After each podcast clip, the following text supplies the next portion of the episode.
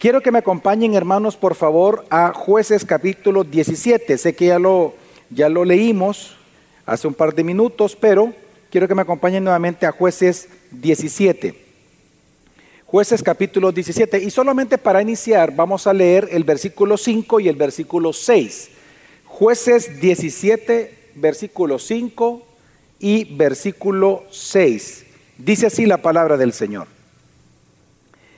Y este hombre, Micaía, tenía un santuario. Hizo un efod e ídolos domésticos y consagró a uno de sus hijos para que fuera un sacerdote. En aquellos días no había rey en Israel. Cada uno hacía lo que le parecía bien ante sus propios ojos.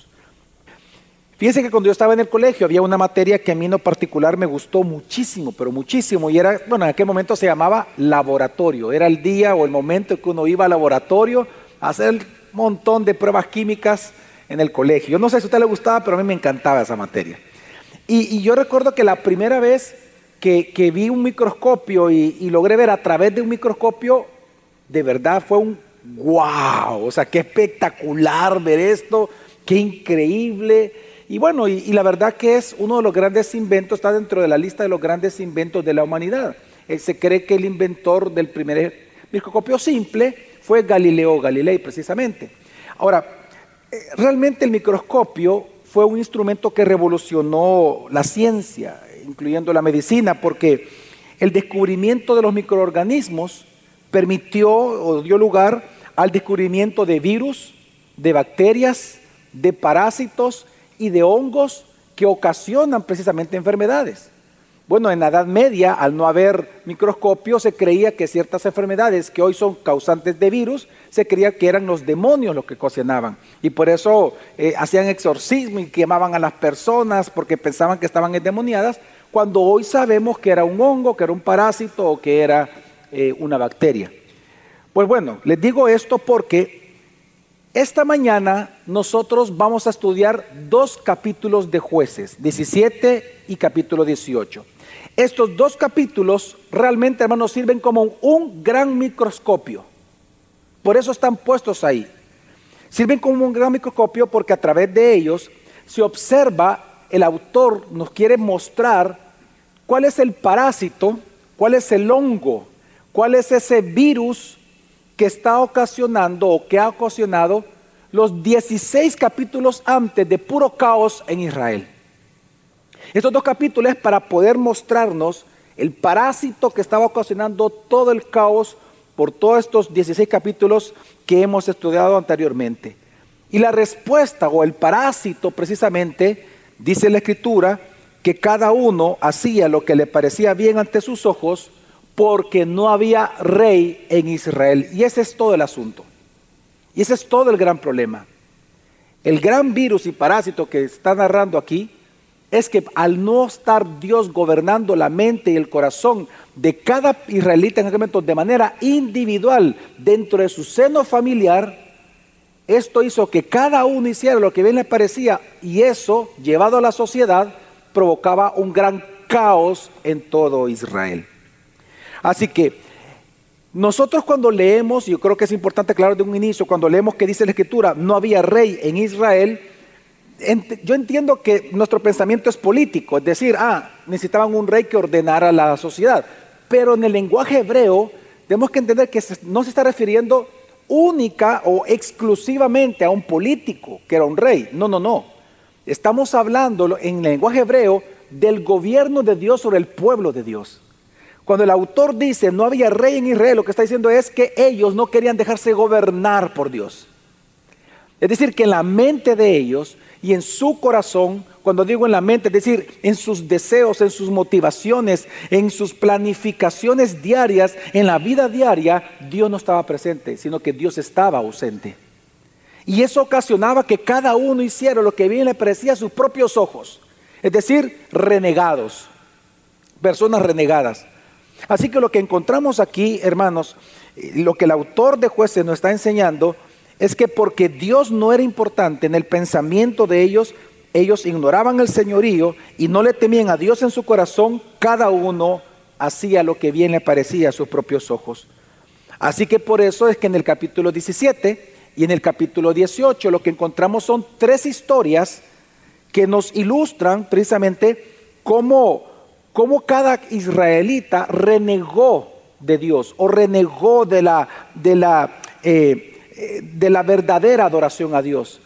Recordemos que renegar, y voy a aclarar la palabra porque la voy a ocupar varias veces porque es lo que vemos aquí, renegar es el abandonar una religión para establecer la de uno propio, uno solito.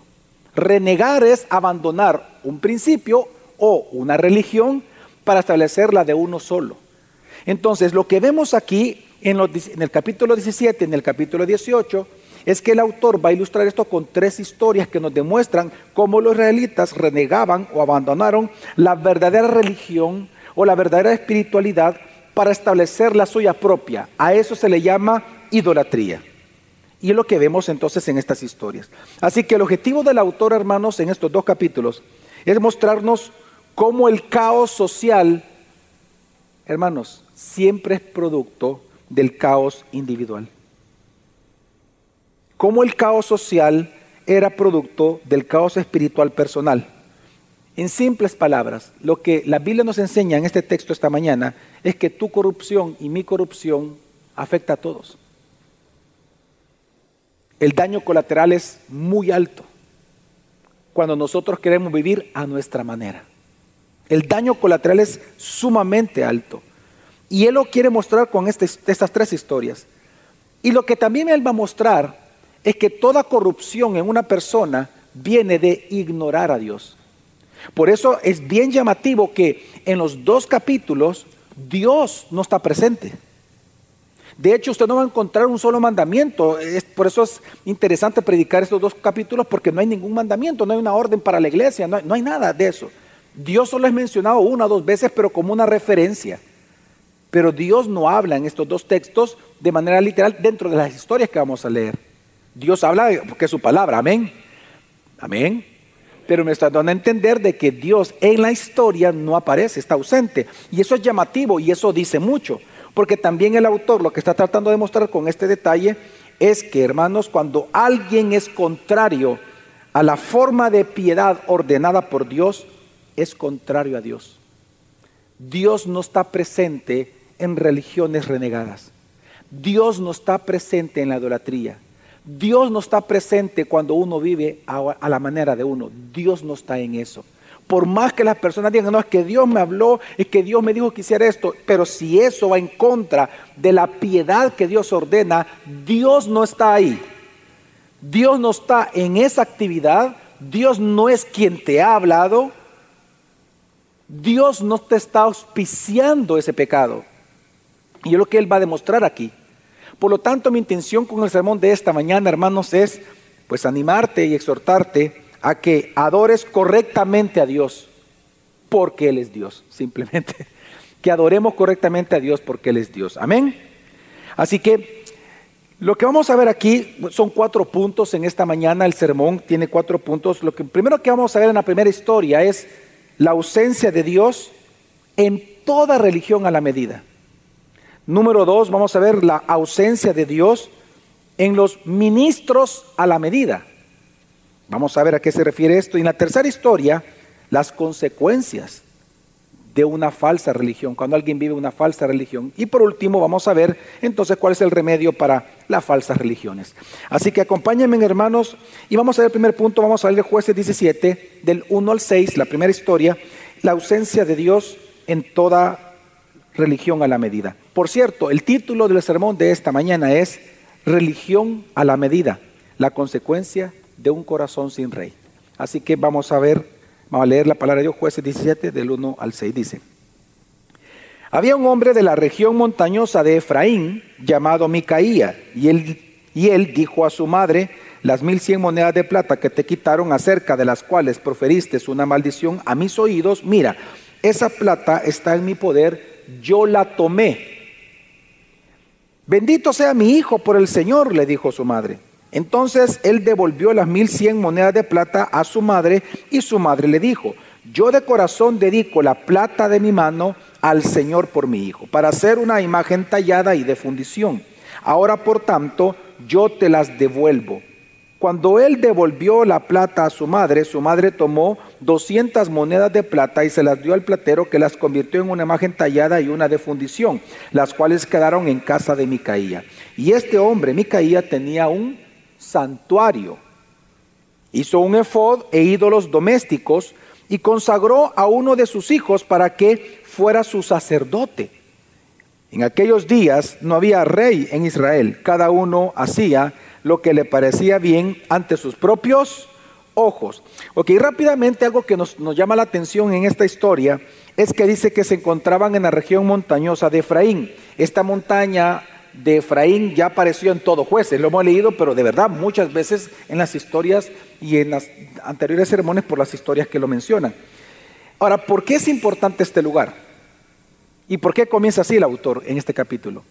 Porque la casa de Dios, que así se le llamaba en aquel entonces, la casa de Dios, es decir, lo que sería el lugar donde Dios estableció para que el pueblo de Israel se reuniera a alabar y honrar el nombre de Dios, precisamente fue acá, en Silo, en esta región montañosa de Efraín.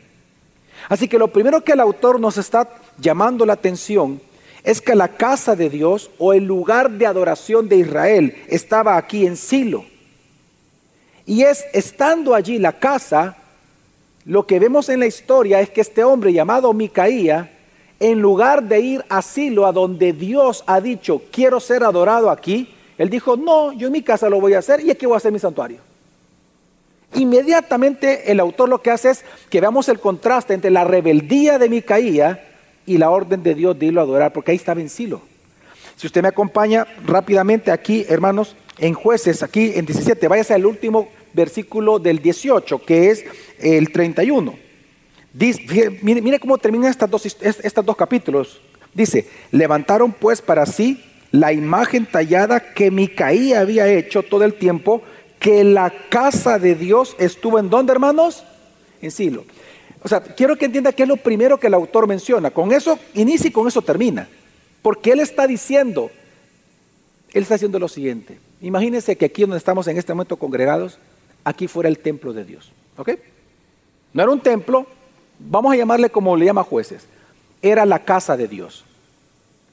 Es aquí donde Dios se... Recuerde que la ley de Moisés decía que el pueblo tenía que reunirse a donde Dios determinara que él manifestaría su presencia. Supongamos que esta era el templo. Y supongamos que usted vive al pasar la calle, enfrente. ¿Dónde se supone que usted tiene que congregarse? ¿Dónde supone que usted tiene que ir como israelita a adorar a Dios? Aquí. ¿Cómo usted le llama a una persona que diga, no?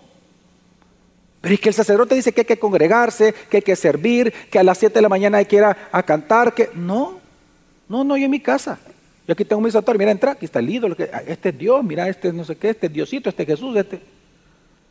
¿Cómo se le llama a ese tipo de personas? Dígame usted cómo se le llama. Ese era Micaía. Por eso el autor inicia con Silo y termina con Silo. Ahora, porque la pregunta que él quiere hacernos reflexionar es, ¿por qué un altar personal levantaría una persona si cerca está el verdadero? Donde Dios ha ordenado ser adorado. Porque eran renegados, eran rebeldes, eran renegados. Ellos eran personas, los israelitas en aquel momento, personas que querían seguir sus propios caminos, bajo su propia religión. Como dice aquel viejo corito, a mi manera. no, no, un corito. ¿Quién cantaba eso, por cierto? ¿Quién cantaba eso? Frank Sinatra. Ok, ah, pues a mi manera. Ok. En aquel entonces lo que estamos viendo aquí es que ellos eran renegados, querían seguir sus propios caminos a su manera. Así que por eso es que la historia es bien simple. Mire, la historia es bien simple. Micaía roba a su mamá mil cien monedas de plata. Cuando él oye que la mamá profiere una maldición contra el ladrón, él tuvo miedo a la maldición de la mamá. Entonces le confesó a la mamá, ojo, no a Dios. Vea todos esos detalles aquí. Él nunca se dirige a Dios.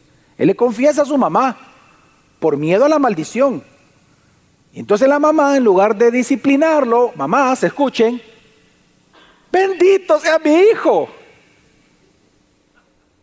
Y le avala el pecado. Y dice, voy a consagrar mis bienes a Dios. Y entonces le da 200 de estas monedas al platero para que le haga una imagen de fundición y una imagen tallada. ¿A qué se refiere? Tallado es, eh, lo hacían de madera primero, lo tallaban y luego de eso encima le ponían una cobertura que este, aquí está diciendo que iba a ser de plata y esa era una imagen tallada y de fundición. Pero no solamente, entonces viendo Micaías, cuando recibe este ídolo, lo pone en el santuario que tenía en su casa. Imagínense, tenía un santuario, la arrogancia de este tipo. Y luego dice, hizo un efod e ídolos domésticos, tefarines, y consagró a un hijo como su sacerdote. Ahora la pregunta es, ¿por qué esta forma de religión idolátrica había en el corazón de Micaías en el corazón de la mamá, en el corazón del hijo, en toda la familia de Micaías. Versículo 6, porque Dios no estaba en el corazón de él. Porque no había rey en el corazón de él. Dios no estaba gobernando en su vida. Hermanos, Micaía era un hombre religioso, sí, muy religioso, pero renegado. Él abandonó sus principios religiosos por establecer los suyos propios. Y es que veamos los detalles. Rápidamente, él no quiso adorar a Dios en el lugar donde Dios había dicho que tenía que ser adorado. Él era vecino del lugar, de, él era vecino de Silo. Eh, no le costaba nada ir a ese lugar, pero él no quería, era un renegado. Era un hombre que religiosamente se creía más sabio que Dios. Fíjese que cuando él confesó, se lo confesó, le pidió perdón. No, no le pidió perdón. Porque no le pidió, usted no ve que él pide perdón. Él le confiesa a su mamá. Pero él no le pide perdón a Dios. ¿Sabe quién me recuerda? A Judas. Cuando Judas fueron monedas de plata, 30, cuando él va a confesar, ¿a quién confiesa? ¿A Dios o a los fariseos? A los fariseos. Y se termina ahorcando. Y la mamá, una pregunta, ¿hizo bien o hacía bien consagrando su dinero al verdadero Dios? ¿Es correcto hacer eso? ¿Cuántos de ustedes alguna vez le han dicho al Señor, yo consagro mi vida, mis manos, mi dinero, todo es tuyo? ¿Cuántos lo han hecho? Levante la mano, bien, levántela, no sea, no sea mentiroso. Levante los que alguna vez le han dicho al Señor eso. Yo lo he hecho muchas veces, claro, claro, varias veces. Ok, no hay nada de malo con eso, eran religiosos. Es que, una vez más, vea usted conmigo a quién ella le ora, a quién ella dice que va a consagrar su dinero. El 17 dice, el versículo, el versículo 2, al final, dice, bendito sea mi hijo por el Señor, le dijo su madre. Entonces devolvió y dice el versículo 3, al final, yo de corazón dedico la plata de mi mano, ¿a quién, hermanos? A Jehová. Ella no está hablando de un Dios falso. Ella dice, voy a consagrar mi dinero al Dios verdadero. Sí. Así que ¿Había algún problema de que ella consagrara su dinero al Dios verdadero? No, no hay problema. Entonces, ¿cuál fue el problema? Que lo consagró de la manera equivocada, no ordenada por Dios, creando un ídolo y llamando al ídolo Dios. Hermanos, esto nos llama la atención porque hay un principio importante que esta mañana tenemos nosotros que tenerlo en nuestra mente y corazón. Dios no recibe cualquier forma de adoración. Dios no recibe cualquier forma de adoración. Él debe ser adorado como Él ha demandado en su palabra ser adorado. Tú no puedes inventar cómo tú vas a adorar a Dios. Dios ya lo habló en su palabra. En esta historia, nosotros lo que estamos viendo son las dos formas falsas que tiene el ser humano de querer adorar a Dios. Las dos. ¿Cuáles son, pastor? La desobediencia y la presunción. Hay dos pecados que el ser humano comete a la hora de querer adorar a Dios, cuando es falsamente. O pecado de desobediencia o pecado de presunción. ¿Qué es la desobediencia? Bueno, es no hacer aquello que te han pedido. En este caso es no servir o adorar a Dios de la manera en que Él lo ha ordenado. ¿Quién cometió eso? Micaía. Micaía, fíjese bien, él no se arrepintió delante de Dios. La ley de Dios, la ley de Moisés le exigía que si él había robado, dos cosas él tenía que hacer. Número uno, restituir a su mamá. No solamente entregarle las mil cien monedas de plata, sino que tenía que entregarle otro, otro porcentaje más. Y número dos, él tenía que haber ofrecido sacrificios al sacerdote. Presentado al sacerdote para que él lo presentara a Dios, pidiendo perdón a Dios. Pero él no hizo nada de eso. Él no adoró a Dios como la ley lo decía, es decir, fue pecado de, de, de hermano, de desobediencia. Y el otro pecado que vemos aquí es el pecado de presunción. ¿Cuál es ese? Es cuando alguien intenta adorar a Dios o hacer algo que no le han pedido, que se cree más astuto, pero se llama presunción, porque preasumimos se preasume que lo que yo estoy haciendo es tan poderosamente bueno y creativo que Dios va a decir, wow, nunca yo había pensado eso, Javier, y wow, qué increíble lo que estás haciendo por mí. Pecado de presunción. ¿Y quién hizo eso? La mamá. Lo vemos aquí. Hizo un ídolo de fundición. Dios nunca ha pedido, Jehová nunca ha pedido hágame un ídolo para adorarme, pero ella pensó que era correcto. Ella presumió que era correcto. Mire, estos pecados, para, darme a entender un poco mejor, estos dos pecados, imagínense la, la mamá que están aquí. Usted sale de su casa, o el papá, pues, ambos, cualquiera de los dos. Sale de su casa, usted durante el día va a estar fuera, y usted le dice a sus hijos, miren hijos, yo les pido por favor eh, que eh, limpien la casa yo voy a salir, así que por favor eh, limpie la casa y laven los platos. Solo dos órdenes usted le da. ¿Qué es lo que usted espera cuando llegue a la casa en la noche? Que la casa esté limpia y los platos lavados. Ok. Si usted llega y encuentra las patas, la, la casa patas arriba, ¿pecado de qué es eso? Usted llama, no vengan para acá. ¿Y cómo le diría usted? desobedientes que fueron ustedes. ¿Ok? Pero si usted llega a la casa y encuentra los platos limpios y encuentra la casa reluciente, espectacular, usted la hace así, limpio, cero polvo. Y en la medida que avanzando la casa usted encuentra que todos sus zapatos están dentro de la lavadora. Porque sus hijos dijeron, vamos a limpiar los zapatos de mami y metieron los zapatos en la lavadora, están todos ya destrozados, ¿usted se sentiría agradada? No, porque usted nunca les pidió lavar sus zapatos. Y le arruinaron sus zapatos. Esa es presunción. Presumieron que usted iba a ser agradado con algo equivocado. Hermano, tan malo es adorar a un Dios falso como tratar de adorar al verdadero Dios, pero de la manera equivocada. Y es lo que vemos aquí. Y ambas formas que son pecaminosas de querer adorar a Dios vienen por no tener a Dios en el corazón. No había rey en el corazón de ellos. Eso es todo. Hermanos, cada uno de nosotros, tú y yo fuimos creados para adorar a Dios. Amén. Fuimos creados para glorificar a Dios. ¿Qué significa eso? Fuimos creados para afamar el nombre de Dios, para afamar el nombre de Dios a través de nuestras palabras, a través de nuestras acciones, a través de cada decisión. Y a esa clase de vida que afama el nombre de Dios se le llama adoración. Por eso nosotros somos adoradores 24 horas. Porque cuando nosotros glorificamos a Dios estamos adorando a Dios, porque para eso fuimos creados y para eso fuimos redimidos. En la Biblia si algo encontramos, hermanos, es que la verdadera adoración es la obediencia que surge de un corazón renovado por el Espíritu Santo. Por eso es los, los adoradores que Dios buscó, dice la Escritura, que Él buscaba, eran adoradores en espíritu y en verdad. Es decir, renovados por el Espíritu Santo, regenerados, santificados, pero que se basen en obediencia a la palabra de Dios, a la verdad que Dios ha ordenado como Él quiere ser adorado.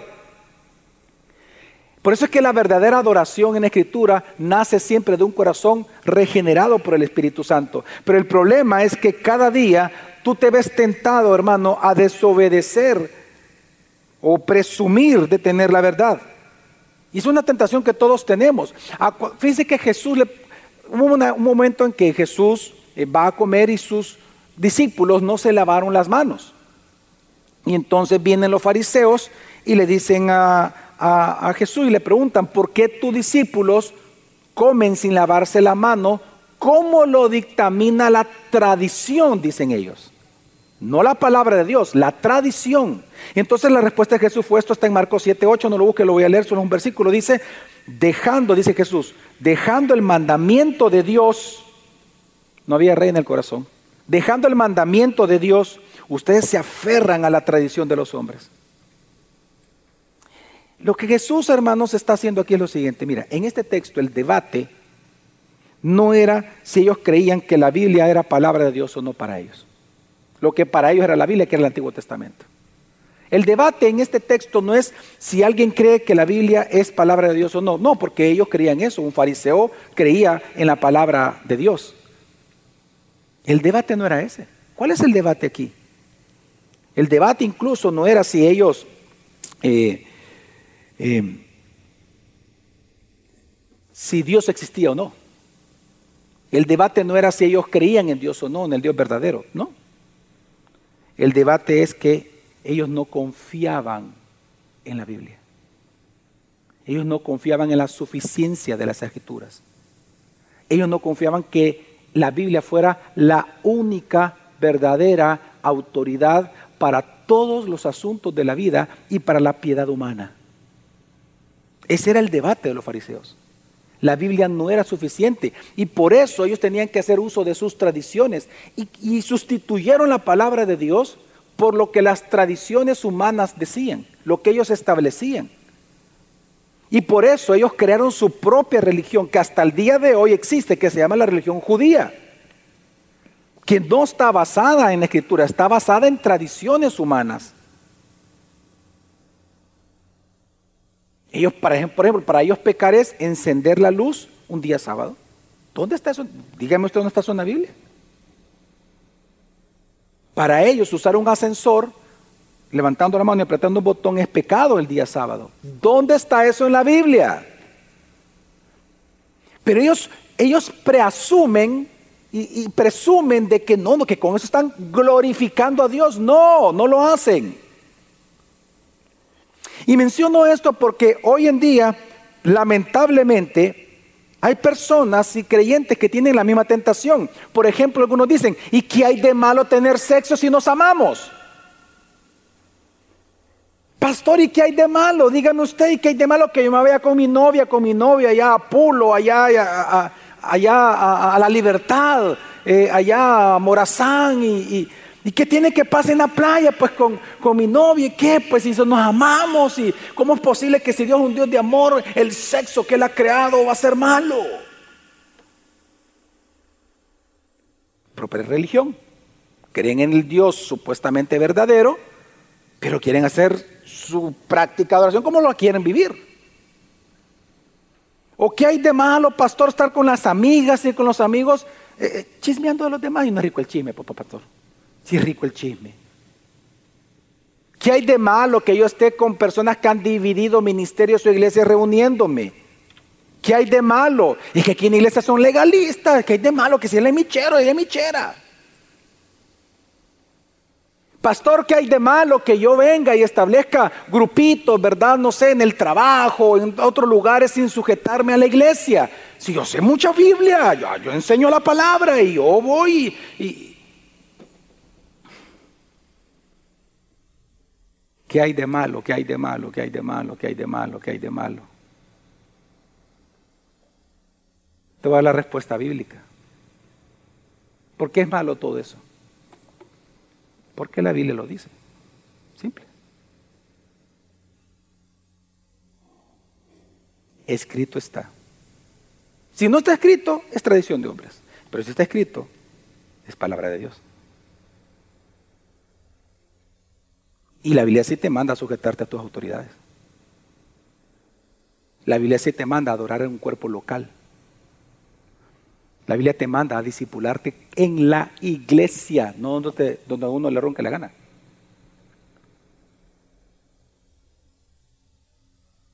La Biblia te manda a adorar a Dios con tu cuerpo, a no ocupar el templo del Espíritu Santo como fornicación. Todo eso lo dice la Biblia.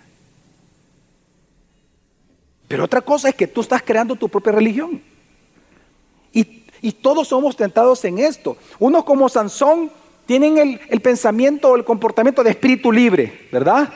y no quieren sujetarse en nada a la iglesia. Y están nosotros como Jefté que tratan de negociar con Dios en el uso del dinero, en el uso del tiempo, en el uso de mis recursos. Yo negocio con Dios.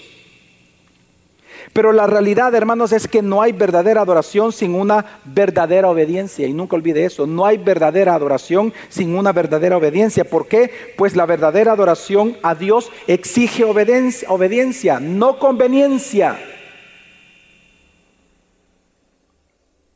Lo repito porque el sonido está bien malo hoy, esta mañana. La verdad, amén. sí, hermano. La verdadera adoración a Dios exige obediencia, no conveniencia. Pero ¿sabe qué es la buena noticia? La buena noticia es lo que dice Filipenses 2 del 12 al 13. Ocupaos en vuestra salvación. A los que ya son cristianos, ocúpense de eso que Dios ya les regaló, la salvación. ¿Cómo? Con temor y temblor, porque Dios es quien obra en vosotros tanto el que, el querer como el hacer, ¿para qué? Para su beneplácito. ¿Qué está diciendo Dios? En este texto, Dios lo que nos está diciendo es que Dios merece ser adorado. Amén. Y Dios merece ser adorado de manera agradable, que le agrade, dice él, que le cause beneplácito. Pero Dios sabe que tú y yo somos pecadores. Así que sabiendo Dios que no podemos con nuestro esfuerzo serle agradable a Él, con nuestro propio esfuerzo, pues Dios en su gracia dice, ha obrado tanto en nosotros el deseo de querer adorarlo, pero ahora nos ha dado en el Espíritu Santo el poder hacerlo en obediencia a lo que ya está escrito. Es lo que está diciendo el texto. Y es la manera en que nosotros nos ocupamos de la salvación, como adorando a Dios. Él produce en nosotros el querer adorarlo y nos da el poder en el Espíritu Santo para hacerlo. Y esa es la buena noticia. Que por lo tanto, porque ya estamos en Cristo, hermanos, es nuestro deber tener cuidado de no crear una religión a nuestra medida. Ten cuidado de no crear una religión a, a tu medida, cuyo Dios sea a tu medida. Hermano, la adoración a Dios no se negocia, se obedece. Amén, hermanos. Así que si eres tú un espíritu libre, ¿verdad? Un hombre que se cree sabio, una mujer que se cree sabia, experimentada y que yo tengo años de cristiano, vamos a hacer esto, no le preguntemos a la iglesia, no le preguntemos a nadie, voy a hacer esto, yo hago esto otro, porque yo soy la hija de no sé quién, el hijo de no sé cuánto, tengo tres generaciones pastorales, lo que sea, o tres generaciones de cristianos, etcétera.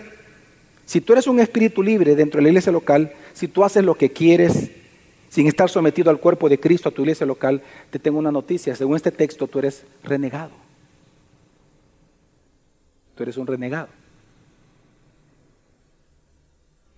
Tú eres el Dios de tu propia religión. Y por lo tanto, solo tengo una petición y un consejo para ti, una exhortación. Arrepiéntete, hermano y hermana, de eso. Arrepiéntete de estar creando tu propia religión. Arrepiéntete. Amén, hermanos. Porque ¿cuál es la causa, según el texto? Porque no había rey en Israel. No hay gobierno de Dios en los que piensan así. No se dejan gobernar por Dios. Porque no había rey en el corazón de ellos, hacían lo que bien le parecía a sus ojos. Ahora, pero no solamente esto vemos en la historia, sino que hay una segunda historia que también nos habla de la ausencia de Dios cuando hay ministros a la medida. Sigamos la historia, porque la historia no terminó ahí, la historia continúa. Jueces 17, del 7 al 13. Amén. Amén. Ok, dice, y había un joven de Belén de Judá, de la familia de Judá, que era levita y forastero allí. Y el hombre salió de la ciudad de Belén de Judá para residir donde encontrara lugar, otro espíritu libre. Y mientras proseguía su camino, llegó a la región montañosa de Efraín, a la casa de Micaía. Y Micaía le dijo, ¿de dónde vienes? Y él respondió, soy un levita de Belén de Judá y voy a residir donde encuentre lugar. Entonces Micaía le dijo, quédate conmigo y sé padre y sacerdote para mí, claro, un levita. Y yo te daré diez piezas de plata por año. El vestido, la comida, carro, televisión, internet, ¿verdad? Todo eso, ¿ok? ¿Y qué hizo el levita? Se quedó. Y dice, consintió. Uy, esa palabra que fuerte, ¿no? Consintió el levita en quedarse con el hombre y el joven fue para él como uno de sus hijos. Micaía entonces consagró a Levita y el joven vino a ser su sacerdote y moró en la casa de Micaía. Mira qué bonito. Va prosperando la religión. Hago lo que yo quiero, adoro como yo quiero, me invento el Dios que quiero adorar y resulta que estoy prosperando. Qué buen negocio la religión. Bueno, ahora tanto que hoy tengo mi propio sacerdote. Resulta que por ahí va pasando un hombre que sabe predicar la Biblia, que sabe enseñar, que tiene experiencia. Encontré un profeta por ahí, me contaron que en tal colonia está la niñatita que profetiza. Por cinco pesos, pero profetiza. Así que yo la busco cuando estoy eh, mal, yo lo toco la puerta, niñatita, niñatita, necesito una palabra de Dios para mí. ¿Y saben qué? Sucede. Sucede. Prospera. La religión a la medida prospera.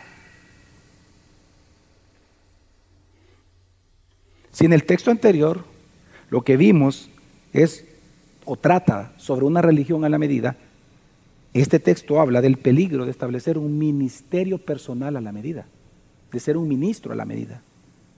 Resulta que un levita se convierte en un sacerdote personal de paga. Yo lo voy a traer, lo voy a poner y yo pago. Mire, hermanos, usted no tiene idea de a lo largo de los años cómo yo he visto esto. Solo le voy a contar dos historias que se me vienen a la mente, no las tenía ni siquiera programado aquí. Conozco la historia de un empresario que lo que hizo fue eso.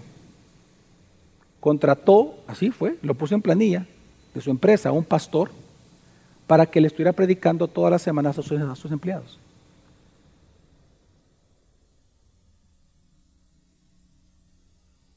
En su empresa. Pero pastor, es que viene el punto. Pero eso no es malo, pastor, seguro. Demuéstreme con la Biblia que no es malo. Porque yo lo estoy demostrando con la Biblia lo malo que es. ¿Ve usted lo fácil que es caer en, en que nuestra opinión es más valiosa que la palabra? Lo fácil que es eso. ¿Sabe lo que él provocó con eso? No solamente que se dividieran adentro, unos relajos adentro impresionantes de poder. Es que la gente ya no quería ir a las iglesias porque decía, no, yo como en el trabajo tengo una hora ahí que me dan para, para reunirme, yo ahí me reúno y no voy a la iglesia. Él es mi pastor ya. No, es que eso no es una iglesia, es un grupo. Pero le pagaba para que llegara. Y así yo lo he visto también de otro empresario igual, solo que a este le fue mucho peor. Porque el que contrató fue más astuto que él y le quitó hasta negocios.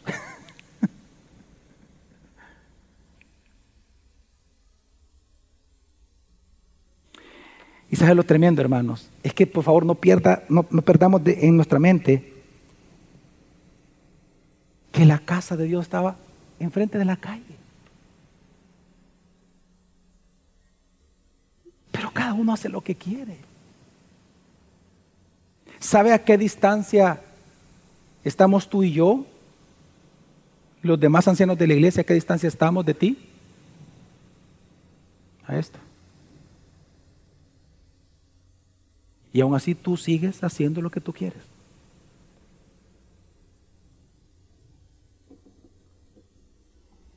¿Sabes a qué distancia está de Dios?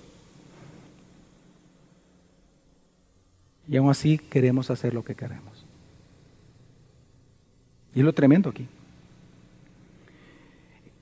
Ellos ignoraron asilo porque querían hacer las cosas a su manera. ¿Ves el problema que la gente no cree en la suficiencia de las escrituras?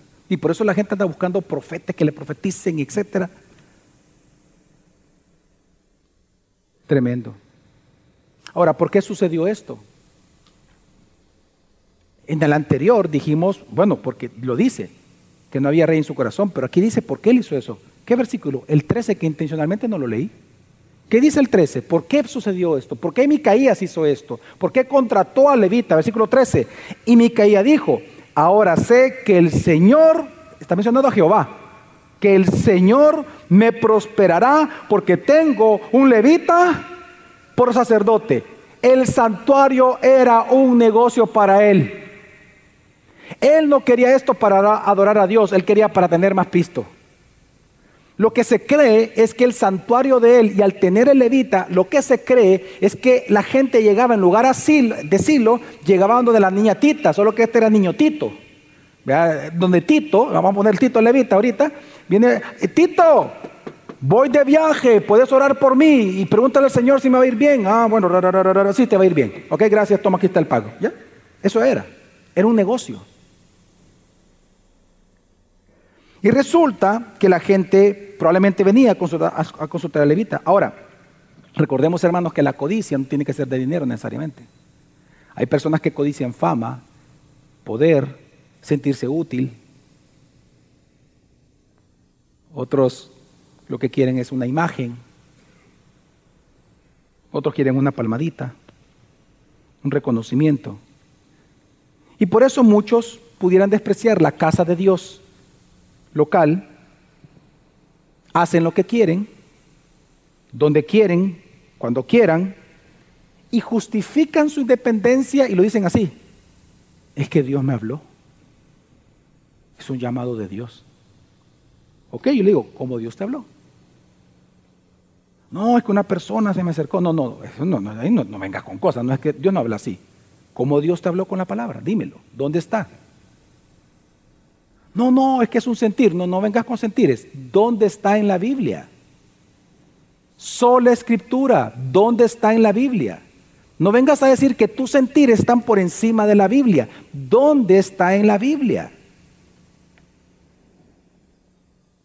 Es como aquel hombre, de verdad es como aquel hombre que dice, y eso no, son, no, son, pocos lo que voy a decir ahorita. Es como aquel hombre que dice, no, es que, es que yo siento de Dios divorciarme. Siento de Dios divorciarme. Dios mío. Siento de Dios que tengo que dejar el ministerio. Dios me ha hablado que tengo que irme de la iglesia. Dios me ha hablado y ahí comenzamos a justificar tanto nuestra propia religión y nuestro propio ministerio falso con el nombre de Dios Santo. Y es triste, hermano. Y ten cuidado, porque fíjate, Judas hizo un negocio con Cristo y murió.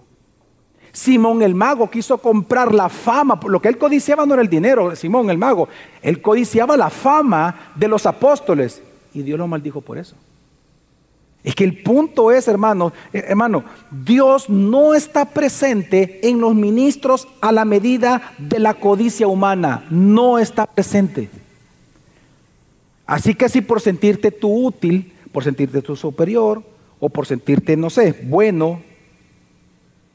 Hermano, no estés creando tus propios ministerios personalizados sin sujetarte a tu iglesia local. Huye de eso.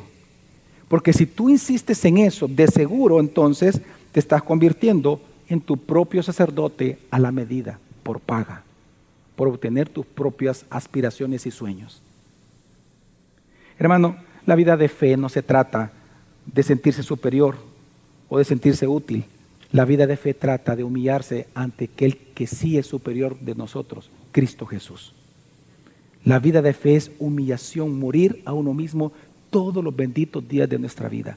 Morir a uno mismo. Si alguno no toma su cruz y me sigue, no es digno de mí, dijo Jesús. Digno, no olvide esa palabra, no es digno de mí. La vida de fe no se trata de uno ser útil, de sentirse superior, de hacer cosas para Dios. No, Dios no mira tus manos, Dios lo que mira es tu corazón. No olvides eso. otro día podemos hablar de eso. Hay sermones que he predicado de eso. Hechos 5, perdón, Hechos, Hechos de los Apóstoles 15, eh, eh, cuando está eh, Pablo en el Areópago. Dios no es servido por manos humanas como que si Él necesitase algo de nosotros. Dios no, Dios no busca tus manos, Dios busca tu corazón. ¿Por qué haces lo que haces? ¿Cuál es tu verdadero motivo por el cual dices, haces, hablas, no haces, dejas? Así que hermanos, ahora lo interesante es que en el capítulo 17, si nos damos cuenta, solo el capítulo 17 está lleno de palabras, actividades y objetos religiosos.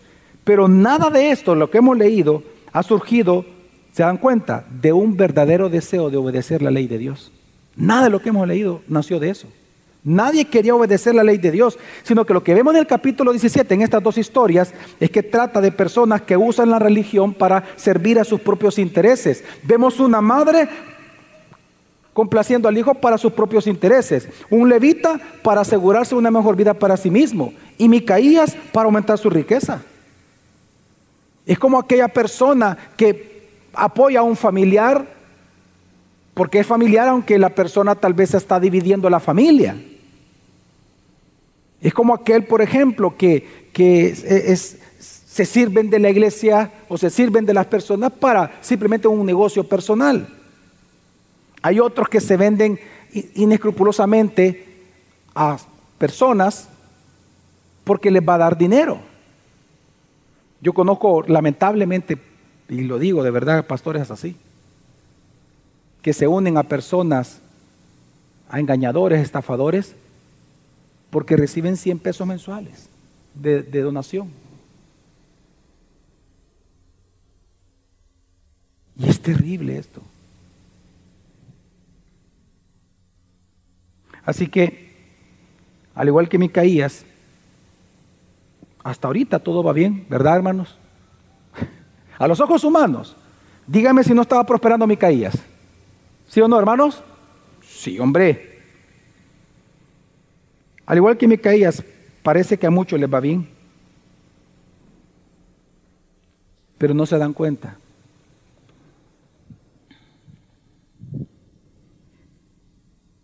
que están parados en un precipicio y detrás de ellos viene un gran huracán. Porque resulta que todo lo que hemos leído es destruido en el capítulo 18. Vamos al 18. Y lo que vemos en el 18 es la consecuencia de tener una falsa religión, de practicar una falsa religión. Vamos a ver el versículo 1, dice, en aquellos días no había rey en Israel. Una vez más comienza igual. Y por aquel tiempo la tribu de los danitas buscaba para sí una heredad donde habitar, porque hasta entonces esta, dice la tribu, no se le había asignado como posesión entre las tribus de Israel. Aquí es importante una aclaración.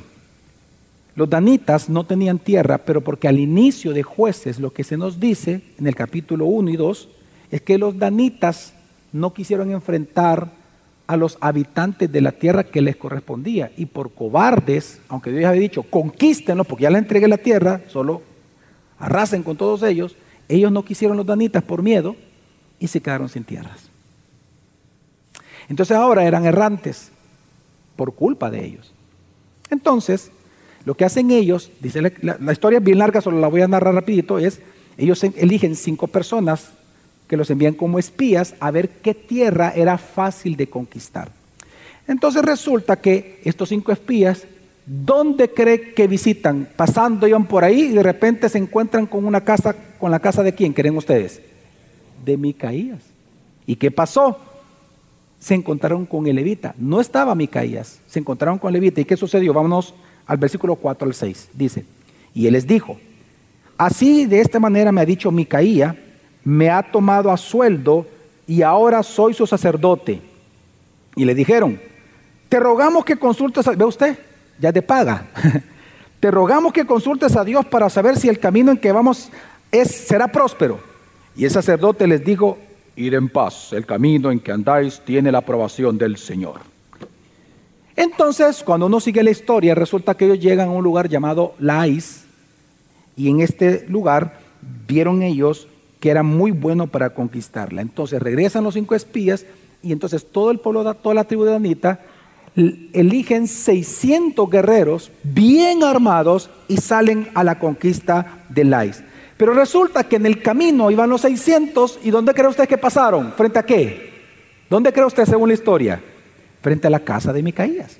Ellas iban, iban los 600 y de repente los cinco espías que también iban dentro de los 600, bien armados, ahora van a la casa de Micaías. ¿Y qué hacen? Entran y le roban el ídolo y todos los terafines y todo el efod y todas las cosas del santuario con el levita incluido. Se lo roban. Y resulta que cuando están los cinco robándole todo, sale el levita y le dice, ¿qué están haciendo?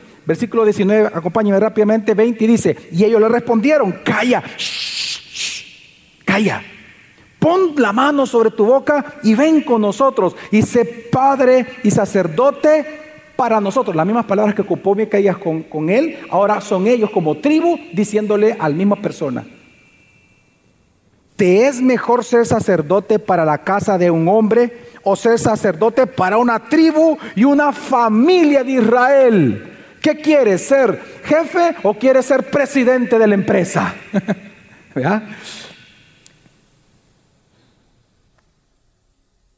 Versículo 20. Y se alegró el corazón del sacerdote. ¿Y qué hizo? En el nombre de Jehová de los ejércitos. Y tomó el efod, se convirtió en ladrón y tomó el efod, los ídolos domésticos y la imagen tallada y se fue en medio del pueblo. Y en ese momento entonces, cuando iban, Micaías sale y llama a sus familiares y a sus amigos y desde lejos les comienza a gritar a los danitas, ¿qué están haciendo? Y les grita. Y resulta que entonces, eh, bueno, y les pregunta, les pregunta, ¿qué están haciendo? Y dice la historia bíblica que ellos eh, se dan la vuelta, algunos de ellos, y desde lejos le dicen, bueno, ¿vos qué te pasa? porque le hablan despectivamente a Micaías. ¿Qué te pasa? Le dice. ¿Por qué no se está gritando? O sea, ellos sentían con derecho a haberle robado. ¿Qué te pasa? Y vea la respuesta de Micaías que le da a los que le habían robado. Versículo 24. Y él respondió, os habéis llevado mis dioses que yo hice y al sacerdote y os habéis marchado. ¿Y qué me queda? ¿Cómo pues me decir qué pasa? Y entonces en ese momento los danitas lo amenazaron. Si sigues hablando, te matamos a ti y a todos los que están contigo. y ante esa amenaza, mire, calladito y cooperando. Y ya no hizo nada. ¿Cómo termina la historia? Versículo 30-31. Y los hijos de Dan levantaron para sí la imagen tallada y Jonatán, hijo de Gersón, hijo de Manasés, y sus hijos fueron sacerdotes para la tribu de los danitas hasta el día del cautiverio de la tierra. Levantaron pues para sí la imagen tallada que Micaí había hecho todo el tiempo que la casa de Dios estuvo en Silo. Es decir, todo el tiempo en que había un lugar sí ordenado por Dios para él ser adorado, ellos no quisieron ir ahí, sino que adoraron el santuario que ellos establecieron ahí con sacerdotes y con sus ídolos propios. Es lo que está diciendo el autor.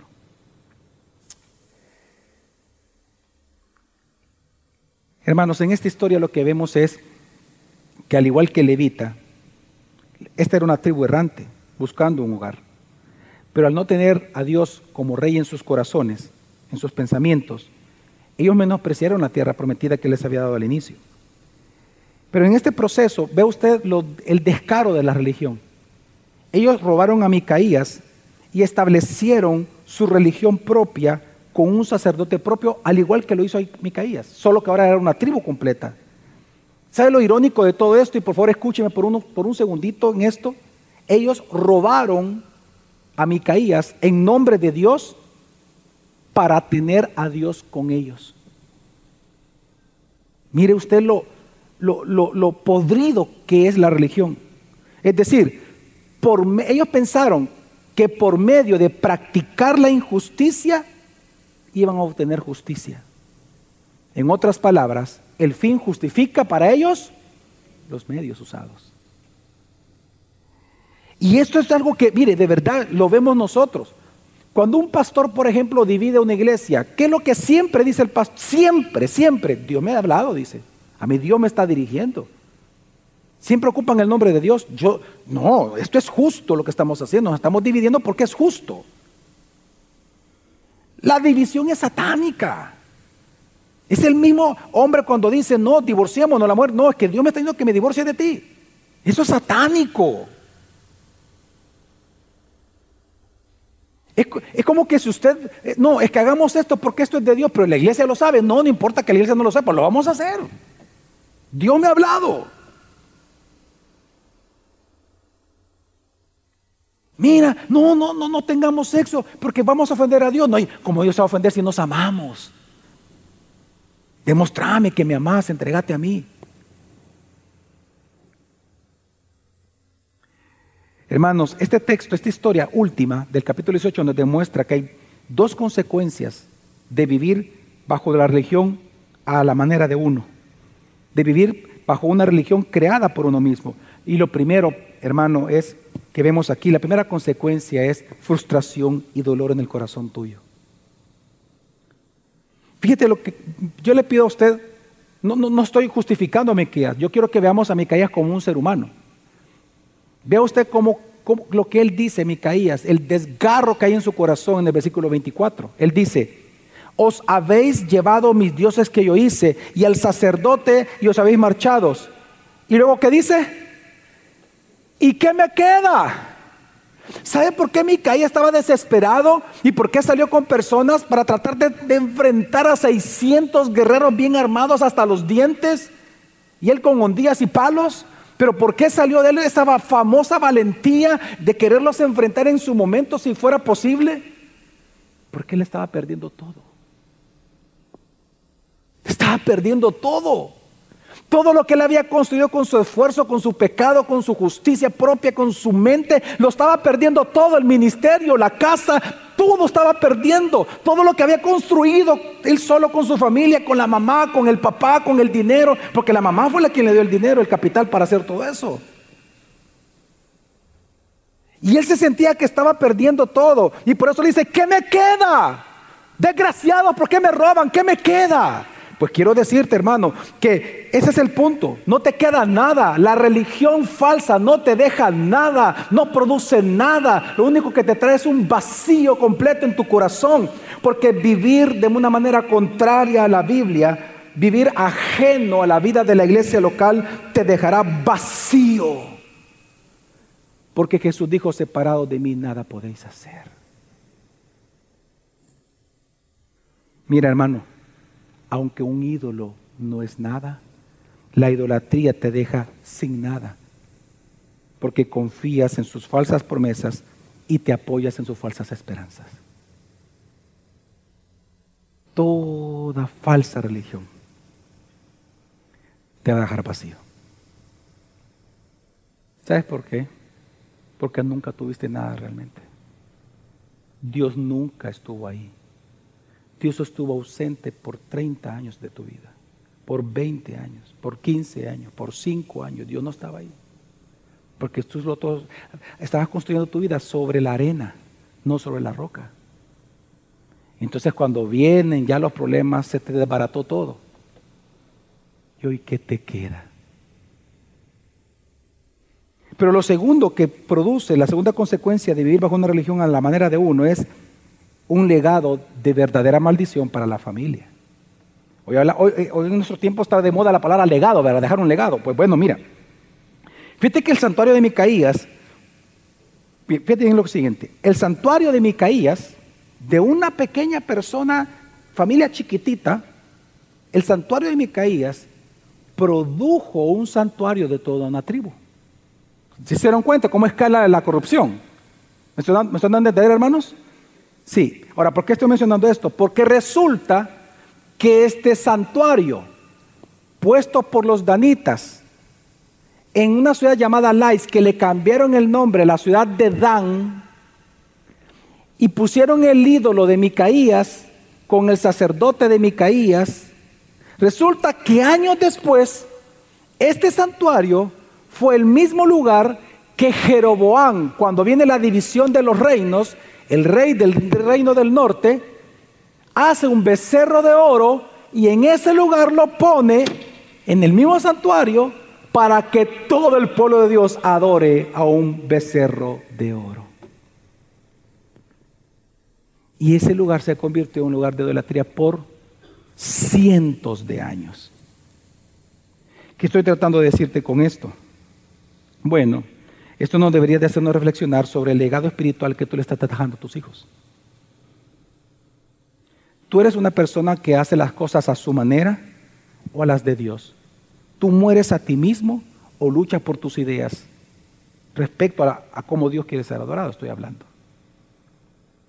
¿Qué legado le estás dejando a tus empleados, a tus hijos, a tus vecinos, a tus compañeros en la iglesia, a tus hermanos?